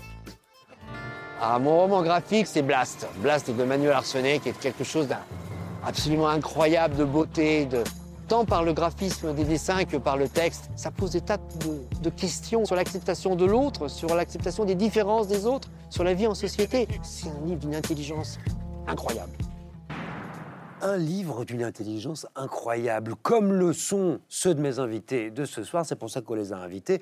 Mona Cholet, Toby Nathan, Lucie Rico et Michel Pastoureau. Figurez-vous que Michel Pastoureau, après le bleu, le noir, le vert, le rouge et le jaune, achève son exploration de l'histoire sociale et culturelle de la couleur avec le blanc. Et c'est une plongée étourdissante dans l'art et la culture de nos sociétés européennes. De quoi le blanc est-il le nom? En quoi la signification attribuée à la couleur blanche n'a-t-elle cessé d'évoluer au fil des siècles? Ce sont des vraies questions euh, essentielles auxquelles votre livre répond. Mais en guise d'introduction, bah moi j'aimerais vous poser une autre question. Et je vous préviens tout de suite, c'est une question qui ne va pas beaucoup vous surprendre. Qu'est-ce que c'est une couleur, Michel Pastoureau un exercice difficile de définir ce qu'est la couleur d'une manière générale. et une couleur en particulier. Si on ouvre euh, un dictionnaire euh, au mot blanc, au mot jaune, euh, on va trouver une définition qui n'en est pas une. Blanc qui est de la couleur du lait, du lys, de la craie, etc. C'est pas faux, mais ça n'est pas une définition. Ou bien on va trouver une définition de physicien, par exemple jaune, couleur qui dans le spectre se situe entre telle et telle longueur d'onde. Qu'est-ce que les sciences humaines peuvent faire d'une définition pareille? Rien, absolument rien. Euh, donc euh, on a du mal à dire ce qu'est une couleur et ça n'est pas la même chose pour chaque spécialiste. Je m'en rends compte quand je participe, euh, ça m'arrive assez souvent, à des réunions pluridisciplinaires avec des chimistes, des physiciens, des peintres, des linguistes, des sociologues, des musiciens. On est tous très contents de se retrouver pour parler de la couleur, mais au bout de trois minutes, on a compris qu'on parlait pas de la même chose. la question se pose d'autant plus avec le blanc. Pourquoi? Parce que le blanc n'est pas synonyme d'incolore, comme certains le pensent parfois, et comme on nous l'a même parfois appris dans notre petite enfance. Moi, je me souviens encore qu'on m'a dit le blanc n'est pas une couleur, Augustin. Donc, euh, du point de vue lexical, c'est très récent que le blanc euh, soit synonyme d'incolore. Euh, et en matière de peinture, par exemple, presque jamais les peintres n'ont exprimé l'idée d'un color dans un tableau en peignant du blanc. Euh, il faut attendre des dates là aussi assez récentes. On sait exprimer l'idée d'un color, ça consiste à laisser à nu euh, le support du tableau, quelle que soit sa couleur. Si le support est rouge vif, c'est le rouge vif qui exprime l'idée d'un color. Mais alors vous dites qu'on a très très peu de mots en réalité pour dire les nuances de blanc. Comment ça se fait? Non, on a des mots pour dire les nuances, mais euh, on a une palette qui est moins grande que nos ancêtres, en quelque sorte. Le lexique des Blancs est beaucoup plus développé dans les langues anciennes, euh, les langues mortes, euh, et même les langues vivantes, mais du Moyen Âge ou de l'époque moderne, qu'aujourd'hui. et même dans l'usage le plus courant du mot blanc ou du mot noir, très longtemps, il y a deux mots dans la vie quotidienne. il y a l'un qui exprime le blanc brillant, le blanc lumineux, le blanc favorable, et puis l'autre c'est le blanc mat, le blanc ordinaire. Euh, c'est vrai en latin, c'est vrai dans les anciennes langues germaniques. Euh, Shakespeare emploie encore deux mots pour dire blanc dans ses euh, pièces, un mot vite, white, et puis un mot blanc qui a disparu de la vie quotidienne euh, en anglais moderne, qui reste dans quelques proverbes et expressions. alors, ce malentendu autour de la couleur blanche, il est lié à quoi il, est lié à la physique et il est lié à Newton, qui découvre l'immense savant anglais euh, qui, en 1666, découvre le spectre, c'est-à-dire un nouvel ordre des couleurs. Il décompose la lumière blanche du soleil en, rayons lumineux. Il découvre euh, les couleurs de l'arc-en-ciel pour nous, hein, violet, indigo, bleu, vert, jaune, orange et rouge. Et dans ce nouvel l'ordre des couleurs, qui restait l'ordre scientifique de base jusqu'à aujourd'hui, il n'y a plus de place ni pour le blanc ni pour le noir. C'est tout à fait nouveau. Avant, on vivait sur euh, un autre classement, celui d'Aristote, euh, blanc, jaune, rouge, vert, bleu, noir. Et quand on est historien des époques anciennes, comme moi, évidemment, il faut partir du classement d'Aristote et pas du tout du classement de Newton, sinon on dit des bêtises. Mais vous dites, et ça m'a fasciné, que c'est aussi lié à l'avènement de l'imprimerie, Michel Pastoureau, où le blanc, qui est la couleur du papier, n'est plus envisagé autrement que comme un support. Oui, il devient la couleur du support principal, à la fois pour les textes et pour les images, c'est-à-dire des images gravées et imprimées à l'encre noire sur du papier blanc. C'est le moment aussi où blanc et noir commencent à former un couple de contraires très fort, alors qu'auparavant, euh, le blanc a deux contraires, le rouge d'un côté, le noir de l'autre, mais blanc-rouge, c'est un couple de contraires beaucoup plus fort que blanc-noir. Et moi, c'est ce que j'aime bien dans votre livre, c'est vous clarifier certaines idées reçues euh, sur le blanc notamment, et notamment, ça c'est intéressant, le fait que le blanc aurait été la couleur de l'Antiquité classique. Comment est-ce que ce mythe de la graisse blanche s'est-il imposé à nous? En plusieurs étapes. La principale, c'est peut-être euh, euh, le XVIIIe siècle avec le néoclassicisme qui impose l'idée d'une Grèce et d'une Rome blanche. Euh, à la fin du siècle, de jeunes architectes, de jeunes archéologues font le voyage sur le terrain envoient des rapports aux grands savants qui sont restés dans les académies de Berlin, de Londres, de Paris, pour dire que mais dans les ruines des temples grecs ou dans la statuaire, il y a des traces de polychromie partout on ne les croit pas. Euh, ça ne correspond pas à l'image qu'on a de la Grèce antique ou de la Rome antique. Et donc ça vient de plus loin en fait. Euh, ça vient déjà de la Renaissance, quand on a trouvé dans le sol pas mal de restes et notamment de statues. Et ces statues qu'on a trouvées, euh, ce ne sont pas les originaux grecs, ce sont les copies que les Romains faisaient faire des originaux grecs. Et ils copiaient tout, mais pas la polychromie. En fait, toute la statuaire grecque était peintre, était polychrome. Et, et, le peintre était même payé plus cher que le sculpteur. Nous le savons par quelques témoignages, parce que le peintre fait les finitions. Et c'est pareil dans euh, la sculpture romane ou l'architecture romane n'importe quelle église romane est entièrement peinte à l'extérieur et à l'intérieur. Donc il y a un malentendu, en fait, tout simplement. Complet, oui. Euh. Mais, moi, ce qui m'intéresse dans ce malentendu, c'est aussi la valeur du blanc. Euh, je parle sous votre contrôle, mais j'ai quand même l'impression que c'est une couleur privilégiée, une couleur assez valorisée, synonyme de pureté, de noblesse, d'élégance, de pouvoir aussi. Oui, symboliquement, toutes les couleurs, euh, en Occident en tout cas, sont ambivalentes. Elles ont un bon et un mauvais côté. Et euh, lui, il a la particularité que ses bons aspects sont plus nombreux que ses mauvais aspects. Et alors, c'est ce que vous avez évoqué. Donc, c'est la pureté, la virginité, l'innocence, la paix, euh, la sagesse, le savoir, le sérieux, la propreté, l'hygiène, la santé, etc., etc. On va prendre un exemple, Michel Pastoureau, un exemple très concret. La descente de croix de Rubens, qui va évidemment parler à Mona Chollet, puisqu'elle le cite dans son livre d'images et d'eau fraîche, réalisé au début du XVIIe siècle, que nous raconte le linceul du Christ, ce linceul d'un blanc éclatant. Ben, le linceul est presque le Christ lui-même. Il y a plusieurs versions hein, de cette euh, descente de croix par Rubens. Dans l'atelier de Rubens, il y a 300 personnes qui travaillent. Alors, qu'est-ce qui est vraiment de Rubens, de, la main de Rubens dans ce tableau? On peut pas trop le savoir. Mais évidemment, il y a une symbolique. On ne voit que lui. C'est la lumière. Hein, c'est la lumière divine qui est évoquée par, euh, par ce linceul, euh, bien sûr. Et alors, quand on regarde un tableau, euh, la matérialité compte énormément. Et c'est vrai que euh, l'image du tableau, c'est pas le tableau. On perd énormément de choses euh, du point de vue de la matière, du point de vue des reliefs. Il y a des tableaux qui sont infotographiables. Un soulage, par exemple, ça, ne peut pas se regarder sur l'écran d'un ordinateur ou sur le papier couché d'un livre d'art. Un, Nicolas de Stahl non plus. Il faut vraiment voir les originaux éventuellement les toucher. Ce qui me frappe, c'est qu'on rentre dans l'image par, par ce blanc justement qui, euh, qui attire l'œil, qui, qui, fait comme ça un, un, et si on regarde bien, on voit qu'il y a plusieurs blancs. Euh, celui du, corps n'est pas le même que celui du textile. Et puis il y a d'autres blancs à la périphérie. Euh, et il y a toute une palette de blancs. D'ailleurs, euh, ce serait intéressant, on l'a peut-être fait, de faire des analyses en laboratoire pour voir quels sont les pigments utilisés. Est-ce qu'ils sont végétaux? Est-ce qu'ils sont minéraux? Parfois, ils peuvent être animaux même. Par quoi le blanc est cassé? Fait. Le, blanc est cassé, il y a des blancs jaunâtres, grisâtres, bleuâtres, rosâtres, euh, etc. Le temps a fait son travail, alors il faut accepter l'idée qu'on ne voit plus ce tableau dans son état d'origine, bien sûr. Parmi toutes les images que convoque Michel Pastoureau, laquelle, justement, ou quel tableau a fait surgir en vous cet instinct vorace dont on parlait tout à l'heure, Mona Cholet, qui vous conduit, on l'a compris parfois, aux pires ignominies euh, ah, bonne question. Là, évidemment, euh, quand vous me posez la question, tout, euh, j'ai aucun. Non, j'ai trouvé ça, je m'en veux, parce que ça fait des années que tout le monde me disait Michel Pastoureau, les couleurs, c'est génial et tout, et j'avais jamais lu. Et là, je, voilà, j'ai déjà commandé tous les autres parce que. bah non, mais c'est vrai, je trouve que c'est comme, c'est comme apprendre un nouvel alphabet, c'est-à-dire de.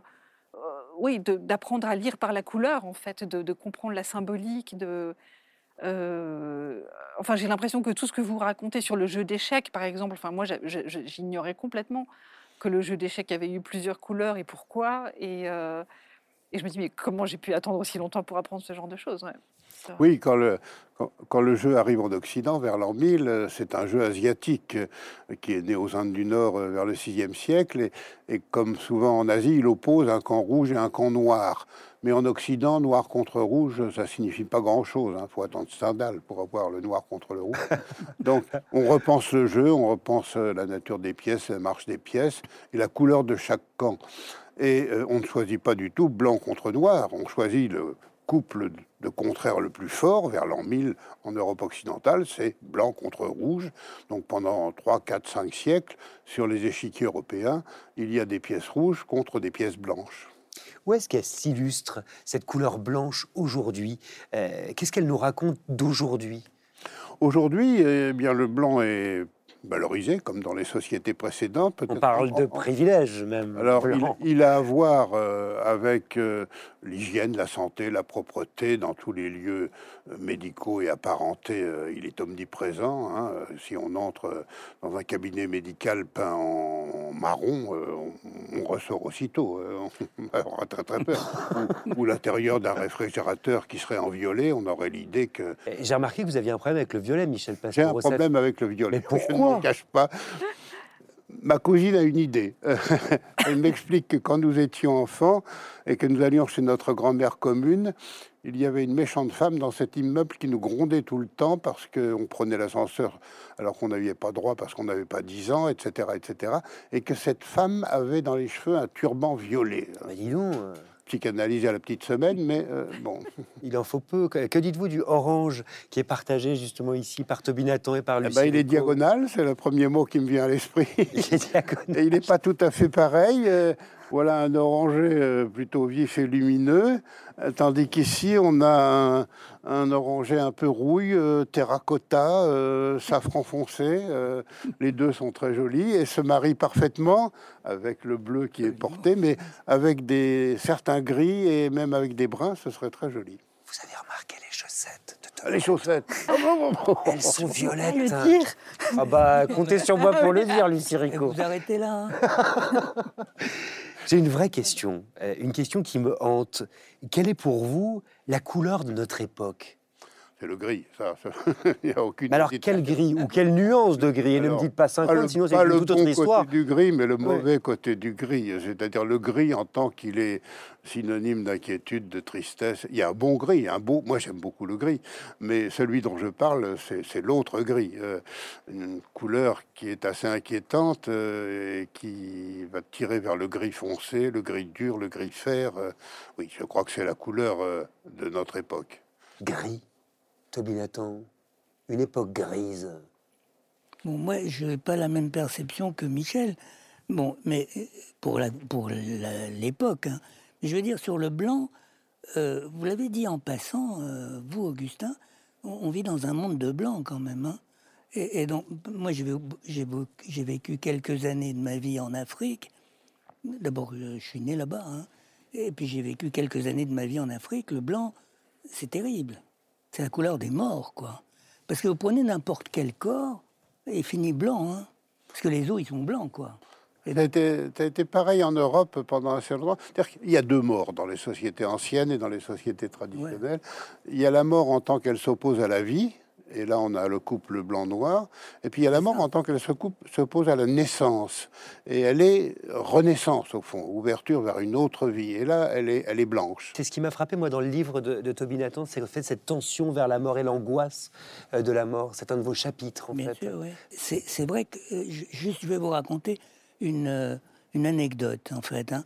Euh, il paraît que quand les Blancs sont arrivés au Sénégal, sur le bord du fleuve Sénégal, ils ont vu un peuple qui était en train de...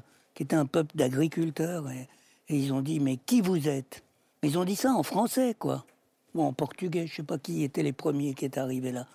Et, les autres ont répondu dans leur langue. Et ils ont répondu Sarajole. Sarajole, c'était des Soninké. Hein.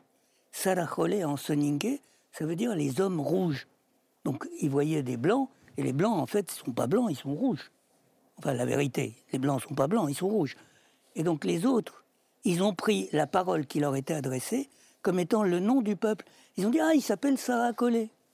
Et donc les Soninké, depuis, on les appelle un peu Saracolé, puis eux, ils aiment bien se faire appeler Saracolé, alors que c'est le contraire de ce qu'ils sont, quoi. Vous adorez cette histoire. Oui, ça confirme que les termes de couleur sont des étiquettes, des conventions, et que l'écart est immense entre la couleur réelle, si tant est que ça a un sens, la couleur perçue et la couleur nommée. Ça, ça- ça- on nous disons tous vin blanc ici pour un vin qui n'a absolument rien de blanc. Quand est-ce que vous vous êtes rendu compte, Michel Pastoureau, que la couleur, surtout, c'était aussi une histoire? Ça nous racontait toujours une histoire. Parce que c'est aussi pour ça que vos livres sont si réussis, à mon avis. C'est que vous nous y racontez des histoires. Ça m'est venu très tôt, puisque chez moi, le goût pour la couleur euh, remonte à la petite enfance. Euh, J'ai eu pour premier professeur de couleur André Breton, qui était un ami de mon père et qui, quand il venait chez nous sur la butte Montmartre, m'apportait toujours des crayons de couleur ou de la peinture et euh, peignait avec moi, notamment sur des pommes de terre. Mais euh, ce qui m'a le plus étonné, c'est que quand j'étais étudiant, j'ai voulu faire une thèse qui portait sur les couleurs et à l'université, en sciences humaines en tout cas, personne ne parlait de couleurs et surtout pas en histoire de l'art. Euh, c'était vraiment euh, ridicule de s'intéresser aux couleurs en Ça peinture. Euh, oui, mais c'était l'époque où on travaillait sur des photographies en noir et blanc. Euh, même les diapositives étaient en noir et blanc et on avait les modes de pensée étaient devenus en noir et blanc en quelque sorte. Michel Pastoureau, est-ce que les mots ont une couleur? Les mots ont une couleur, les lettres, euh, les voyelles de Rimbaud donnent une gamme que personne ne partage. hein. Je me souviens que quand j'étais lycéen, le professeur de français a fait étudier le sonnet des voyelles et a demandé à chacun comment il voyait chacune des cinq voyelles. Personne ne les voyait comme Rimbaud. Les avis étaient très partagés. euh. Ah, Il y a ce qu'on écrit, puis il y a aussi ce qu'on échange. Euh, quelles couleurs ont-ils, nos échanges Depuis le début de cet épisode de la Grande Librairie, à votre avis, Michel Pastoureau, quelles sont les couleurs qui dominent Bah, c'est polychrome, mais ce qui domine, c'est l'oranger quand même. Le- Ne me dites pas le violet parce que je le prendrai très très mal, compte tenu de votre détestation de cette couleur. L'oranger. Et que, que nous dit l'oranger, justement? L'oranger, c'est tonique, c'est la couleur euh, euh, des médicaments qui vont redonner de la vigueur et de la force. Il y a d'ailleurs une espèce de synonymie entre euh, oranger et arc-en-ciel. hein. Pour emballer des médicaments, euh, il y a la vitamine C d'un côté et puis il y a toutes sortes de, euh, de pastilles et de gélules qui sont arc-en-ciel. Ça me ravit, Euh, Michel et les calmants, au contraire, sont bleus. Euh, Ou blancs. blanc. Ouais. Euh, et le le point rouge que j'ai lu dans votre roman et qui parcourt euh, tout le roman, qui est le fil rouge du roman, il fait un peu peur. Ce point rouge, il me rappelle la mention ne pas dépasser la dose prescrite, qui est en rouge sur tous les emballages de médicaments. hein. Alors, vous, nous invitez évidemment à nous pencher très vite sur le roman euh, de Lucie Rico qui s'appelle GPS. Euh, mais tout d'abord, comme j'invite toutes les téléspectatrices et téléspectateurs de la Grande Librairie à lire euh, Blanc de Michel Pastoureau, qui est publié aux éditions du Seuil. C'est un livre d'une grande richesse, tant sur le plan de l'iconographie que des idées qui y sont développées. Et c'est encore une fois un très bel objet. Vous avez compris que dans cette émission, on ne parle que de cela. Mais tout de suite, place à la lecture à voix haute, s'il vous plaît. Vous savez qu'on adore ça euh, dans cette émission, grâce euh, à une certaine Mona Cholet. Vous êtes parti lire à voix haute? Euh, oui, oui. Bah oui, vous, vous me faites faire des choses vraiment très étranges. à Châtenay-Malabry avec les élèves du lycée Jean Jaurès. Alors je m'adresse ici à tous les élèves qui nous regardent parce qu'il y en a plein hein, qui ont eu la permission euh, de 22 heures et, et on les en félicite. Si vous souhaitez avoir une chance d'être sélectionné pour participer à notre concours Si on lisait à voix haute, soyez très attentifs aux conseils de Coach Mona.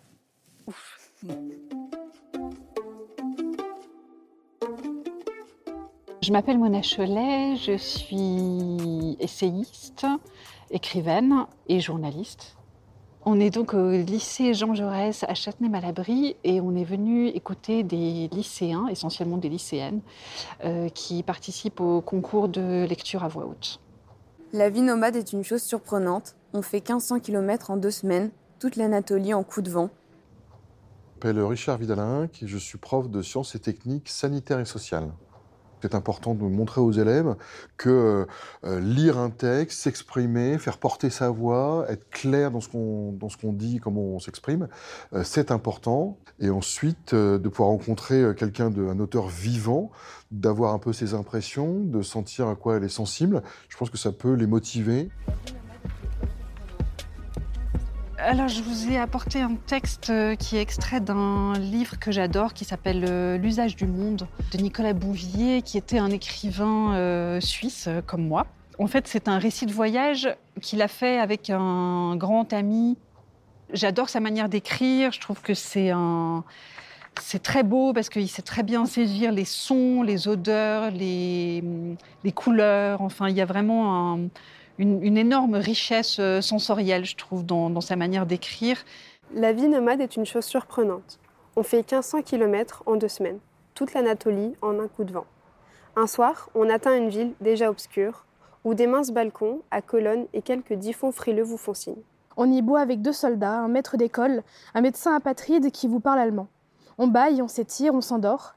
Dans la nuit, la neige tombe, couvre les toits, étouffe les cris, coupe les routes. Et on en reste six mois à Tabriz, Azerbaïdjan. Bravo, merci. J'étais très contente de vous rencontrer et hum, c'était vraiment une belle lecture. Merci. Merci Mona Chollet, je me suis senti très investi. Euh, merci, pour, merci pour ça et très à l'aise. Aussi, évidemment, toujours. C'est comme si vous vous excusiez un peu. Ah, vous trouvez?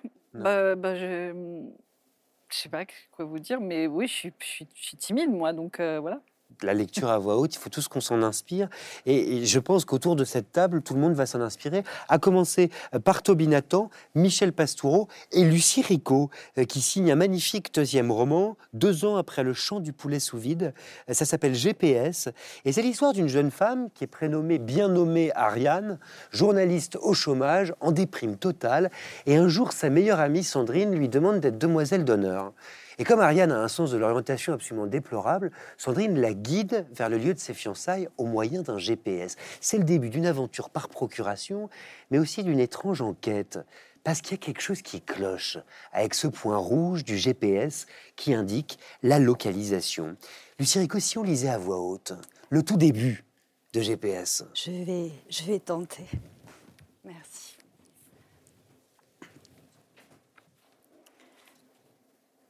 Il y a une première phrase, tournée à droite. C'est comme si Sandrine t'avait tendu un piège, un piège malsain. Tu as attendu à 19h pour mes fiançailles, zone belle fenêtre. Arrive bien à l'heure. Tu as tapé sur ton GPS, zone belle fenêtre, puis lieu pour se fiancer, zone belle fenêtre. Il a répondu deux fois, adresse inconnue. Il suffit qu'un numéro manque et l'adresse devient incompétente. Une mauvaise adresse peut mener quelqu'un comme toi à sa perte. Les exemples sont légion. Une erreur dans le nom du destinataire fait qu'une amende ne parvient pas à bon port et devient une dette à vie. Une étourderie et les urgences arrivent trop tard pour réanimer un père, laissant deux enfants orphelins avec ce regret éternel. Si seulement le digicode n'avait pas changé. Ou encore, un tueur à gages mal informé se trompe d'étage, entre chez toi et non chez ton voisin pour t'abattre d'une balle en pleine tête. Bien sûr, rien de tout ça ne t'est arrivé, mais parfois tu imagines tellement fort que tu ne sais plus différencier la réalité de tes fictions.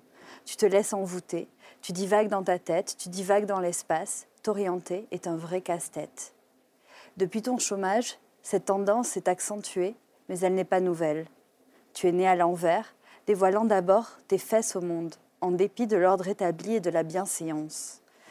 La plupart des enfants se retournent dans le ventre de leur mère pour arriver dans le bon sens. Pas toi.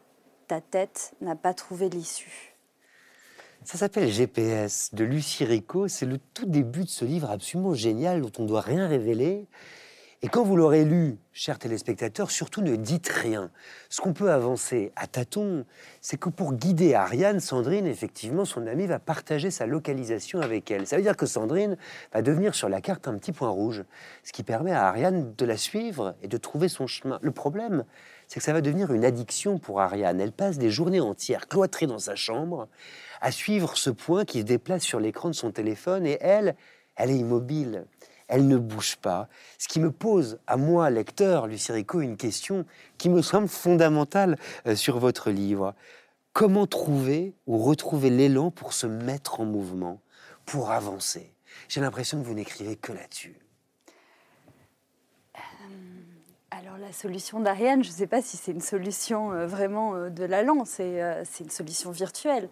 Pour retrouver de l'allant, elle va dans un autre monde qui est le monde virtuel et elle s'y plonge en retrouvant, euh, en essayant de retrouver euh, du temps. Je ne sais pas si ça, ça répond. Mais je me demande pour vous, est-ce que écrire, c'est une façon de Ah. lutter contre l'immobilité? C'est une façon d'être constamment dans le mouvement? Oui, tout à fait. C'est une, manière d'explorer, en tout cas, des nouveaux, de nouveaux horizons, de les faire miens aussi, d'aller comprendre. Et ça, je pense que je rejoins aussi les, les textes qui sont, qui sont présentés. C'est essayer d'aller chercher dans les choses évidentes quelque chose qui ne l'est plus. Se réapproprier le langage, ce que Pérec appelait l'infraordinaire aussi, les choses du, du quotidien qu'on ne voit plus, qu- auxquelles on est habitué, et essayer euh, de les mettre en scène autrement. Alors précisément, le livre est écrit à la deuxième personne, on peut le dire. Euh, ce choix d'une adresse directe au personnage, mais aussi d'une certaine façon au lecteur, qu'est-ce qui l'a motivé? Plein de choses. La première, c'est que je voulais une personne euh, grammaticale qui exprime le fait que quand on est sur les réseaux, on est à la fois voyeur, et on se plaît à voir les autres, mais en même temps, on est aussi vu par l'algorithme, par le téléphone. N'en parlez Donc, pas, Mona tu- Cholet. Et ce tu, je pense, cette adresse, ça donne, un- ça donne ce trouble qu'est la mise en abîme du, du voyeurisme. On ne sait jamais euh, qui s'adresse, enfin en tout cas c'est ce que je voulais, on ne sait jamais qui s'adresse à Ariane. Est-ce que c'est elle-même qui s'adresse à elle-même, puisqu'elle est, elle a un petit problème, Ariane. hein. Elle est, comme vous avez dit, elle est journaliste de faits divers Ne dites au rien. chômage. Je- Ouais. je, promis, Non, parce que je vous vois venir. Ouais. Journaliste de faits divers au chômage. Mais donc, elle a, elle a un problème avec la réalité, entre la réalité et la fiction. Et donc, elle plonge dans cette carte Google Maps où est censé euh, s'agiter son ami. Et, euh, et ce tu, je voulais garder le trouble comme ça. C'est vrai que son travail, c'est de raconter des histoires. Quel genre d'histoire? Ça, vous pouvez peut-être nous le dire. Des faits divers, disiez-vous? Oui, Mais pas n'importe lesquels. Euh, pas n'importe lesquels, non, des faits divers qu'elle invente. C'est ça le- la perversion de cette, de cette Ariane. C'est que euh, c'est qu'en fait, elle n'arrive même pas à se satisfaire des, des faits divers. Elle les raconte comme des fictions et elle en invente parce qu'ils ne lui suffisent pas. Et je pense que dans les faits divers, il y a quelque chose qui est assez euh, trouble aussi. C'est notre rapport à eux comme si c'était des fictions. On en parle d'ailleurs, il y a marqué d'après une histoire vraie sur la moitié des films et des séries qui sortent. C'est même parfois le titre de roman. Ah, D'après une histoire de très vraie. bons romans. mais euh, mais c'est oui, il y a quelque chose d'assez pervers là-dedans. On les raconte comme si c'était des fictions, alors que ce sont des choses qui sont qui sont passées. Et donc là, Ariane rentre pile là-dedans. Quand vous avez commencé à écrire, vous, Lucie Rico, Mm. quel genre d'histoire est-ce que vous aviez à cœur de raconter?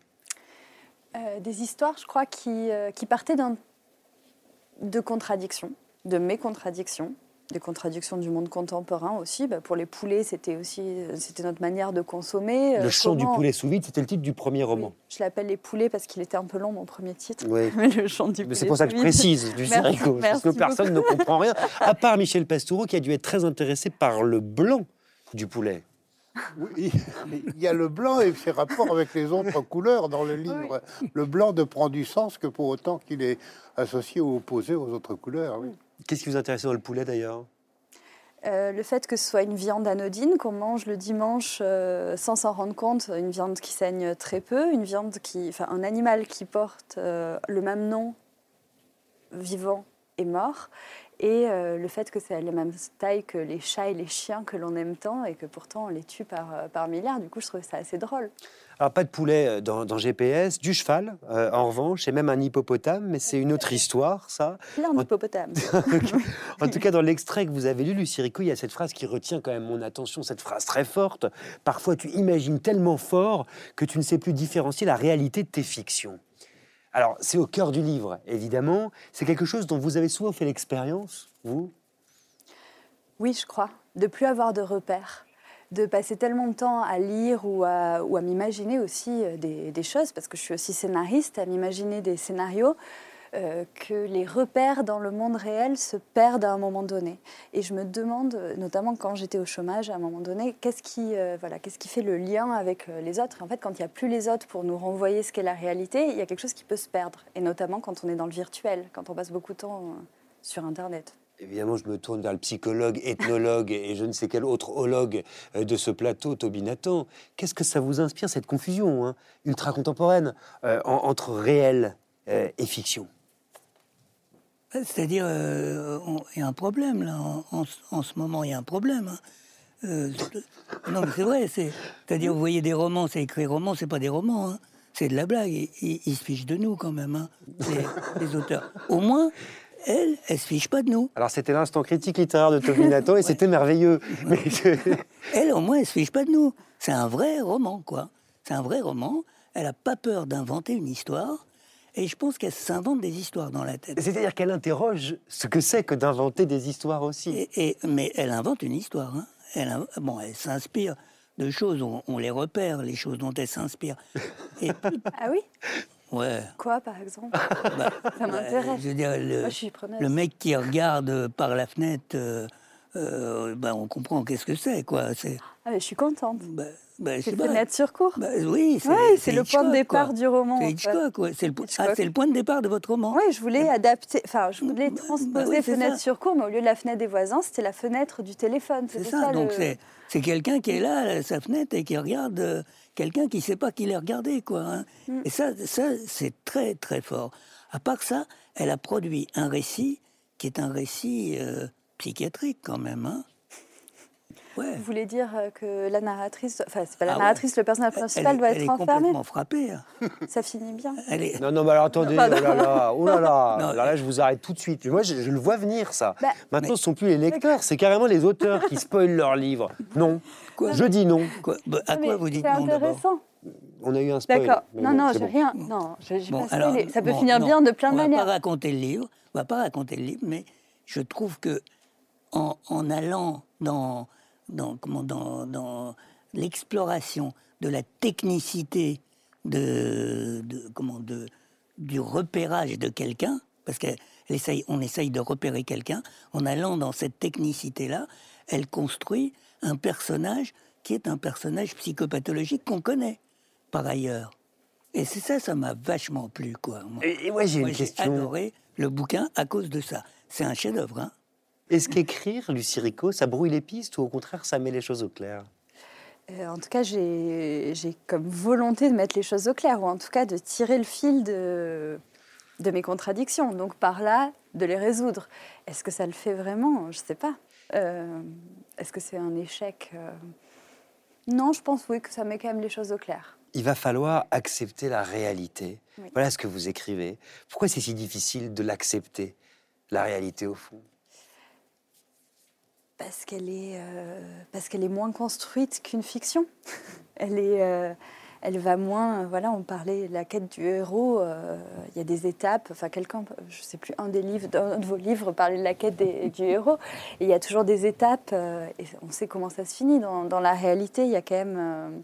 Surtout en ce moment, un manque de repères, je pense, un manque de choses auxquelles se raccrocher. Donc euh, accepter la réalité, c'est aussi, euh, c'est aussi se confronter aux choses euh, du réel qui ne sont pas forcément séduisantes. C'est quelque chose qui traverse votre livre d'image et d'eau fraîche, ça L'acceptation de la réalité ou non, Mona Cholet Oui, c'est vrai. Et puis, le, le- les- comment dire, le, le- le mélange des niveaux de réalité, en fait. C'est-à-dire le passage d'un niveau de réalité à un autre, de, oui, de- de- du réel à la fiction. euh, ouais, c'est vrai. Au risque de se perdre, de s'y perdre? Oui, probablement, ouais.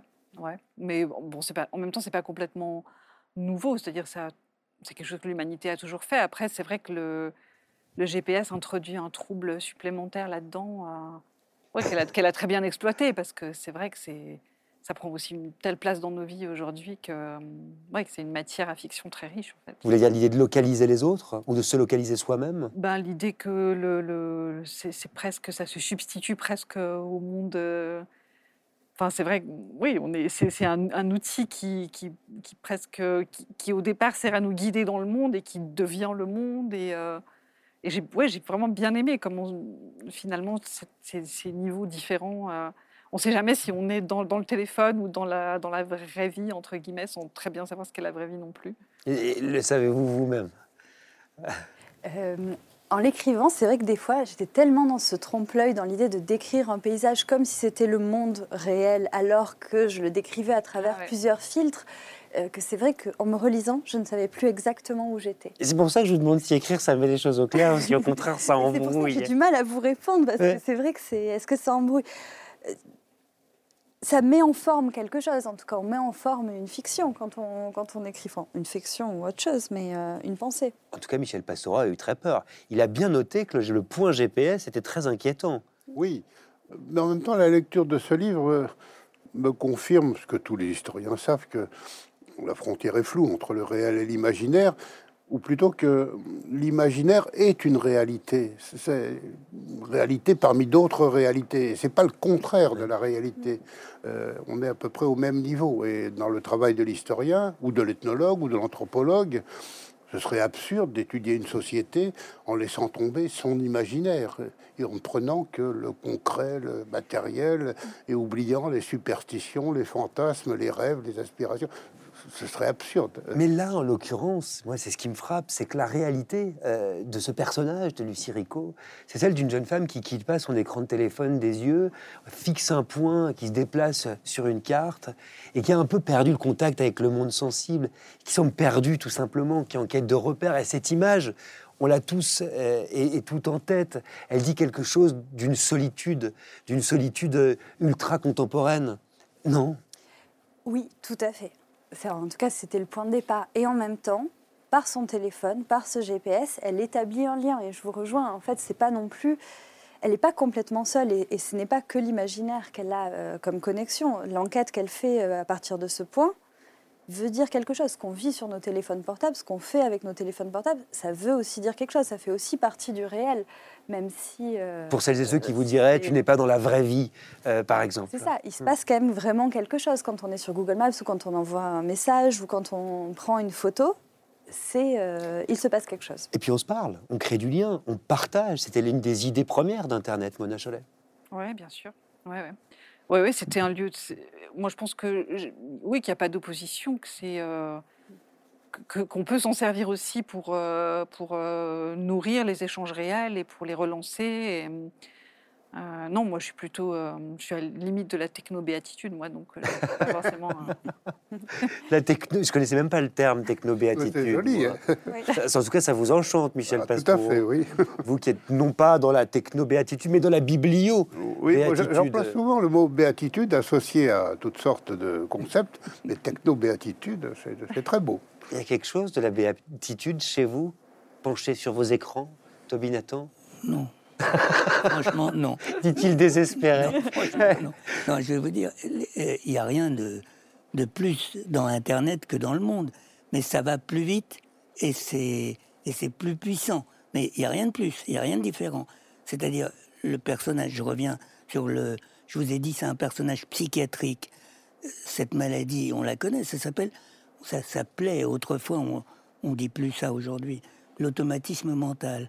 L'automatisme mental, c'est... Non, mais je vous le dis. Oui, hein. je connais. Non, mais je Vous note. décrivez un cas d'automatisme mental, en fait, et où il y a quelqu'un qui est là dans votre tête et qui vous dit tu fais ceci, tu fais cela, tu es en train de en train de bouger comme ça, tu es en train de penser ça et, et vous êtes surveillé par quelqu'un qui vous tutoie.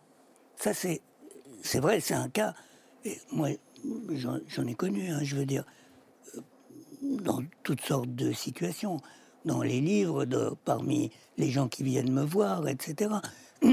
C'est un cas d'automatisme mental. Mais en même temps, il y a son, son envers.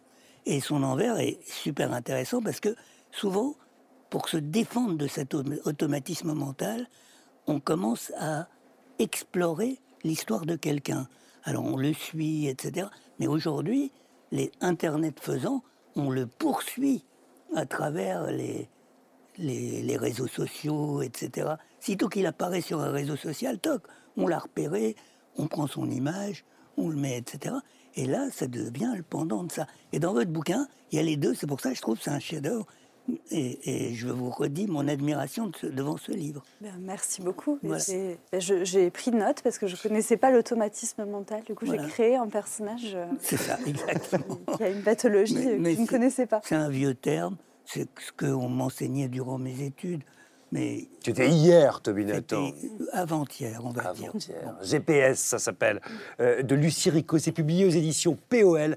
C'est vraiment surprenant, déroutant, délicieusement euh, décalé, très émouvant aussi, à mon avis, parce que c'est aussi l'histoire, vous le comprendrez, d'une amitié et d'une jeune femme qui a perdu ses repères et qui tente de se raccrocher aussi, euh, quand même, euh, à ce qu'elle peut. Un peu comme moi, maintenant, autour de cette table, parce qu'il va falloir conclure l'émission. Comment on fait? Comment vous allez faire Est-ce que quelqu'un veut bien venir à ma place pour la conclure, cette émission? Je me tourne vers vous parce que vous m'avez l'air de bonne, euh, de bonne humeur. Toby Nathan, vous êtes d'accord? Moi, je suis de bonne humeur, mais si vous voulez, je le fais. Alors vous prenez ma place, on y va. D'accord. Avec vos chaussettes violettes, tiens. Vous avez contre mes chaussettes. C'est pas moi, c'est Michel Pastoureau qui détourne l'œil à chaque fois qu'il vous regarde. Toby Nathan, droit dans les yeux. Il n'y a pas si longtemps, lorsqu'on voyait une personne qui parlait toute seule, dans la rue, dans le métro, on la pensait folle, victime peut-être d'hallucination, ou quelque chose comme ça. Les psys la disaient même dissociée. Dissociée, ça veut dire incapable de prendre conscience que les voix, qu'elle croyait venir d'ailleurs, émanaient d'elle-même, de sa propre pensée. Donc on, disait comme ça, elle était dis- dissociée. C'est ainsi qu'on m'a enseigné durant mes études. Depuis une dizaine d'années, peut-être une quinzaine d'années, les choses ont bien changé. Quelqu'un qui parle tout seul dans la rue, vous l'avez remarqué, il y en a de plus en plus, hein, des, gens qui parlent tout seuls dans la rue. Ça fait plus peur. Pourquoi? Parce qu'on sait qu'il est au téléphone, en fait. Eh ben oui, mais on voit pas le téléphone, mais on sait qu'il il est en train de parler au téléphone. On a enfin compris qu'entendre des voix et leur répondre, c'est être en relation avec quelqu'un qu'on ne voit pas. Relation avec un invisible, donc. Mais, ah, mais quel invisible À cette question, quel est l'invisible qui vient nous, apostropher, là? C'est l'objet lui-même qui fournit la réponse. C'est quoi? Le smartphone va afficher son nom. Peut-être même sa photo. Bon, pas dans, le vôtre, j'imagine, Michel, parce qu'il n'est pas bien réglé, le vôtre. Certains, qui sont bien programmés, lui, lui attribuent même ce qu'on pourrait appeler une sonnerie devise, permettant de le reconnaître avant même de décrocher. Vous me voyez venir, hein la comparaison est évidente. Dans bien des cultures, on considère que les invisibles, que ce soit les djinns, les esprits, les esprits des morts, j'allais faire une blague, les faunes, oui, les faunes, bon, à cause du smartphone, euh, C'est peuvent- excellente. peuvent interpeller les humains. Pour ce faire, ils les effrayent, ils les secouent. Quelquefois, ils les font même tomber en transe pour les sonner. Bref, au fétiche des mondes traditionnels, on demande exactement la même chose qu'au smartphone, c'est-à-dire euh, identifier l'invisible. Et dans les deux cas, la capacité de discernement, l'intelligence du monde est entièrement contenue dans la chose. Cette chose est perspicace, elle est efficiente. En un mot, elle est vivante. Le tout est de savoir l'interroger. Alors, quelle est la différence entre le smartphone et le fétiche? Eh bien, c'est que le smartphone est bien plus répandu, en fait. Mais très répandu. En France, vous savez combien il en a? 64 millions de smartphones en France. Pour euh, 69 millions d'habitants, je crois, un truc comme ça. 64 millions de smartphones, c'est-à-dire 95% de la population. Mais il faut dire qu'il y en a qui en ont deux. Vous, par exemple, j'imagine. Ah, vous en avez qu'un seul, je vous remercie. Ah bon, d'accord. Et 5 milliards d'utilisateurs de smartphones dans le monde. Euh, alors, smartphone, le bien nommé, vous l'avez dit, le phone savant, sans jeu de mots, hein, qui contient une bonne part de notre intelligence pratique. Il stocke peut-être, euh, il stockera peut-être bientôt la totalité de notre mémoire, au point que perdre son smartphone, perdre son smartphone, est devenu aussi grave qu'égarer son amulette. Ben oui. Et après ça, allez retrouver votre chemin. Vous m'aviez demandé de parler de comment trouver ses repères. En tout cas, certainement pas en perdant son smartphone. Merci Toby Nathan. Merci infiniment. J'autorise toutes les personnes assises autour de cette table à reprendre leur téléphone. Et moi, je vous pique le vôtre, puisque vous en avez plusieurs, Toby Nathan. Merci à tous les quatre. Toby, mais aussi euh, Mona Cholet, euh, Lucie Rico, Michel Pastoureau. Merci pour votre présence, pour votre répondant, pour votre charisme également. La Grande Librairie, c'est fini pour aujourd'hui. On se retrouve la semaine prochaine avec Denis Podalides, Daniel Pénac, Florence Sestac, Barbara Cassin et Choumona Sina pour une émission goulayante consacrée aux mots. À mercredi prochain. Lisez bien.